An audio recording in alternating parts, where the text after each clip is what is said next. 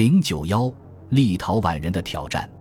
立陶宛人宣告独立，并没有引起谢瓦尔德纳泽所担心的政变，但是他肯定给人民代表大会第三次会议带来一些紧张气氛。戈尔巴乔夫显然曾希望人民代表大会第三次会议能够成为他的总统就职仪式。从第二天早上起，代表们开始要求讨论立陶宛的局势。来自维尔纽斯的瓦伊多塔斯安塔纳伊提斯代表立陶宛议会，在人民代表大会做了发言。他指出，在此次代表大会上，立陶宛代表只是观察员，而不是与会者。他宣告，立陶宛最高委员会已投票通过恢复立陶宛的独立，呼吁代表大会促成立陶宛与苏联当局间的谈判。虽然爱沙尼亚人还没有正式宣告独立。但其代表已向戈尔巴乔夫正式提出了就爱沙尼亚独立问题举行谈判的请求，并宣称他们将不参加总统选举的投票，因为这将会影响爱沙尼亚的地位。针对要求谈判的呼声，戈尔巴乔夫在大会上明确表示，与立陶宛、爱沙尼亚或拉脱维亚举行任何谈判都是不可能的。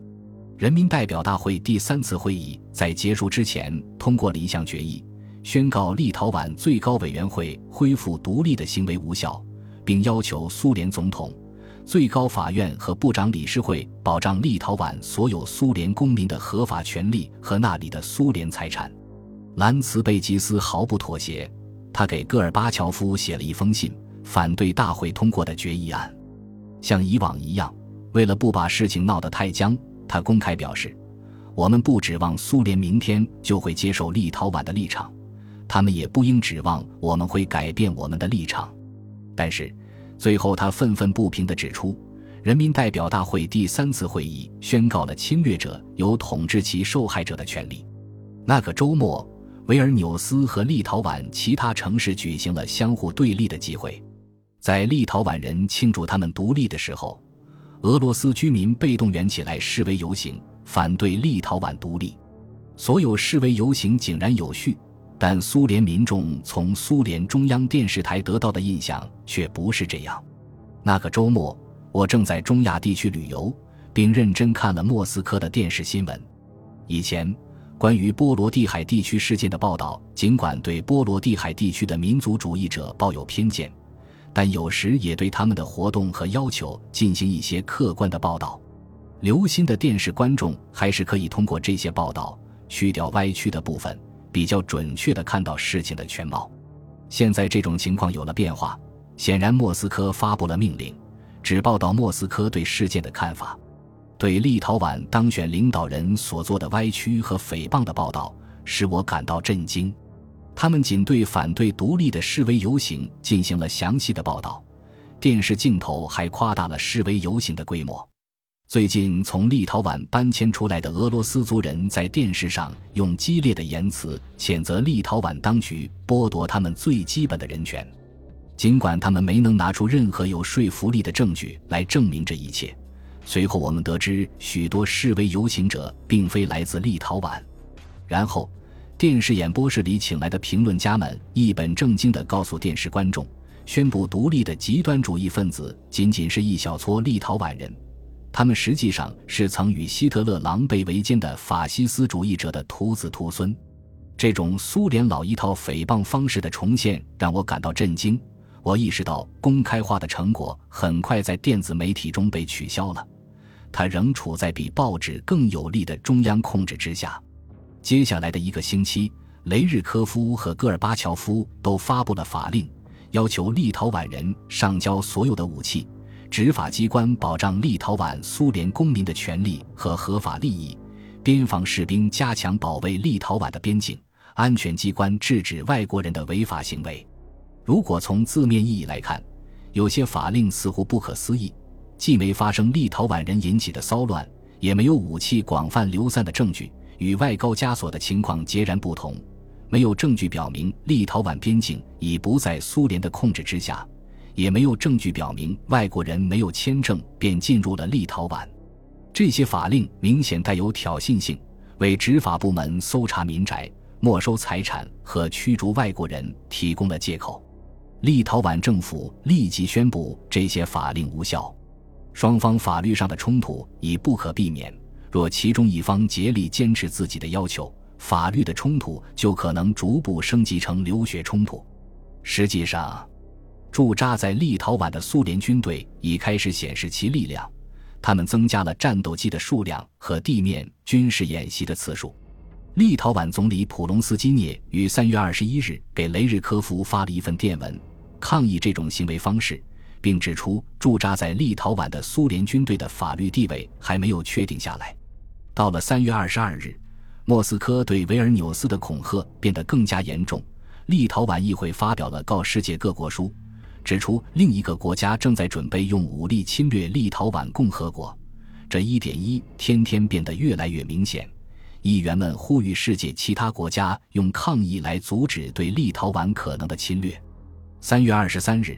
我们收到苏联外交部的一个通知，要求在立陶宛的所有外交官必须在十二小时内撤离。虽然我们在立陶宛没有固定的办事处，但近几周我们临时安排了至少两名外交人员待在维尔纽斯观察事态的发展。同时，苏联外交部还告知新闻记者，暂时不会批准去立陶宛采访。外交官和新闻记者的旅行一直是受到控制的。尽管去波罗的海诸国首府的旅行通常会得到批准，驱逐外交官的命令太突然了，以至于发通知的那些人没有去核查一下交通条件是否能够做到这一点。我们驻立陶宛的代表是从列宁格勒总领事馆调去的，他们既订不到飞机票，也购不到火车票，为了在最后期限撤离，只得租用了一辆小汽车，自己驾车离开那里。把所有的外国人、外交官、新闻记者、普通公民赶出立陶宛的决定，在许多人看来是莫斯科迄今为止采取的最可怕的一个举动。他表明，莫斯科方面认为暴乱可能迫在眉睫，他准备采取的行动不是使用武力，就是挑起一场冲突。莫斯科之所以把外国人从立陶宛驱逐出去，是为了达到双重目的：既可消除外来的煽风点火者。又可以排除这场镇压的目击者。我国和其他许多国家对驱逐命令立即表示抗议。不过，外交官们别无选择，只能服从。但结果表明，莫斯科也无力驱逐所有的外国记者和平民。其中一些人在立陶宛当局的保护下仍滞留在立陶宛。我于三月二十四日星期六结束了中亚之旅，回到了莫斯科。并立即召集大使馆的高级官员讨论最近事态的发展。我指出，戈尔巴乔夫正试图恐吓立陶宛人，但可能仍希望避免使用武力。但是问题在于，立陶宛人受到的挑战愈直接，他们可能愈加好斗。虽然立陶宛人尽力想避免武装冲突，因为他们知道用武力的方式他们不会获胜。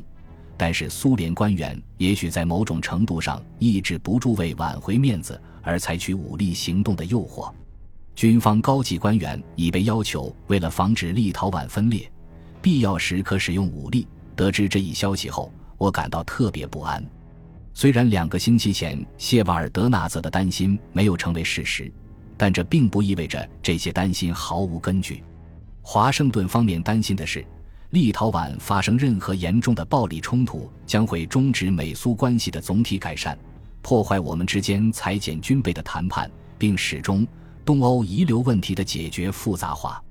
虽然一些愤世嫉俗者会怀疑美国可能牺牲立陶宛以及其他波罗的海沿岸国家来保证这些更重要的目标，但没有一个美国政府会与一个使用武力控制波罗的海沿岸诸国的苏联政府保持密切的关系。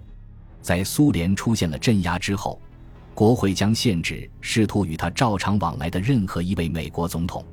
虽然我猜测苏联领导人知道美国对武力解决立陶宛问题是极力反对的，但我不能肯定他们领会到了我们反应的强烈程度。苏联入侵阿富汗以后，好几个苏联高级官员向我抱怨，他们没有得到美国反应的预先警告。一九八一年，有人对我说。当阿公汗政府一个接一个的垮台时，你们摆出一副漠不关心的样子；但当我们做我们认为有必要做的事情时，你们大发脾气，破坏了十年来在我们之间建立的所有关系。一九七九年，苏联领导人可能不会被警告所威慑，但到了一九九零年，他们与美国及整个西方关系的改善对他以更加利害攸关。重要的是，要让戈尔巴乔夫不抱这种幻想，即使在立陶宛实行了武力镇压，与美国的密切关系仍将会保持下去。我认为，给戈尔巴乔夫一个清醒的警告正是时候。在这一点上，华盛顿的考虑与我不谋而合。我刚起草好一封建议白宫高层领导人发出警告的信，就得到华盛顿方面的通知：国务卿贝克写给谢瓦尔德纳泽的信正在传递途中时。贝克的信星期天的早上到达，我们马上予以转达，因为事态发展太快。我不想等到第二天再与谢瓦尔德纳泽见面。马萨诸塞州的参议员爱德华·肯尼迪在同一天抵达莫斯科。他很少出访，但每次总是很有成效。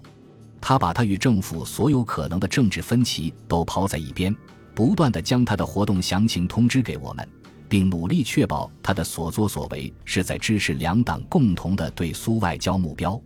在敦促解决人权问题时，他尤其有影响力。当我到机场去接他时，看到他正处于极度的不安之中。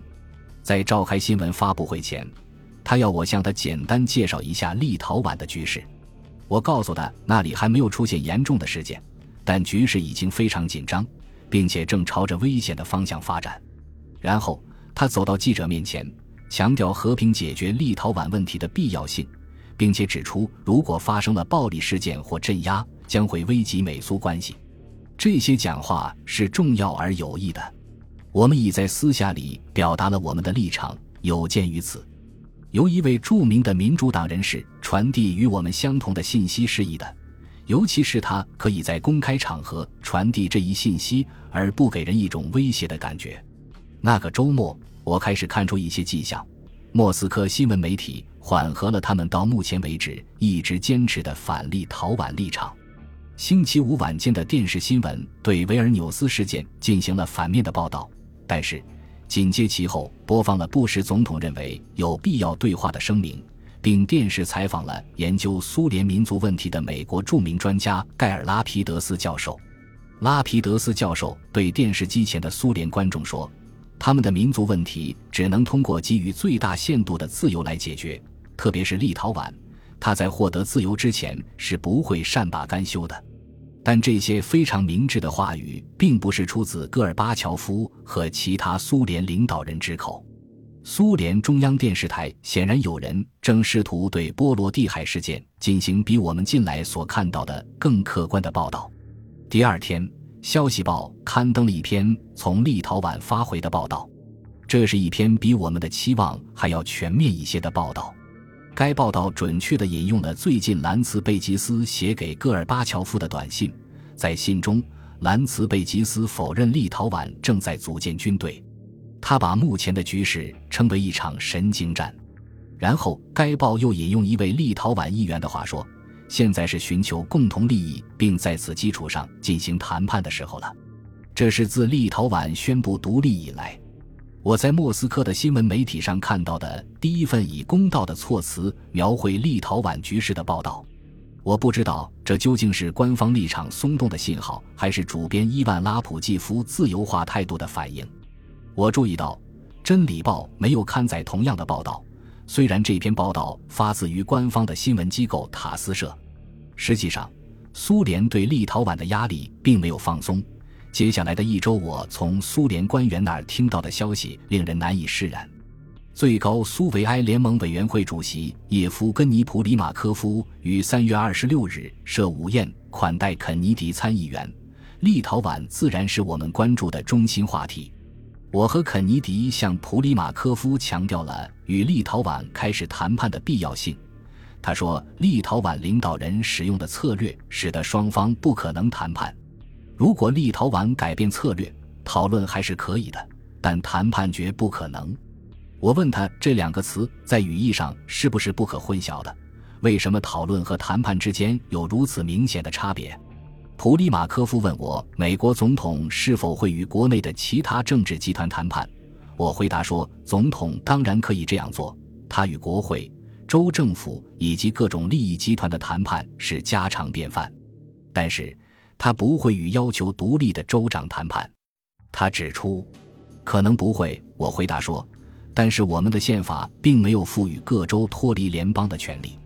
我们的加盟共和国有权脱离联盟，但他们必须依法行事。普里马科夫回答说。在我正要问他使用权力前为什么还需要得到其他人同意这个问题时，有人转换了话题。正如他所知，当时最高苏维埃正在辩论的脱离法草案规定，做出脱离苏联的决定必须得到苏联人民代表大会的同意。虽然普里马科夫坚决拒绝考虑与立陶宛谈判，但他确实向我们保证他们不打算使用武力。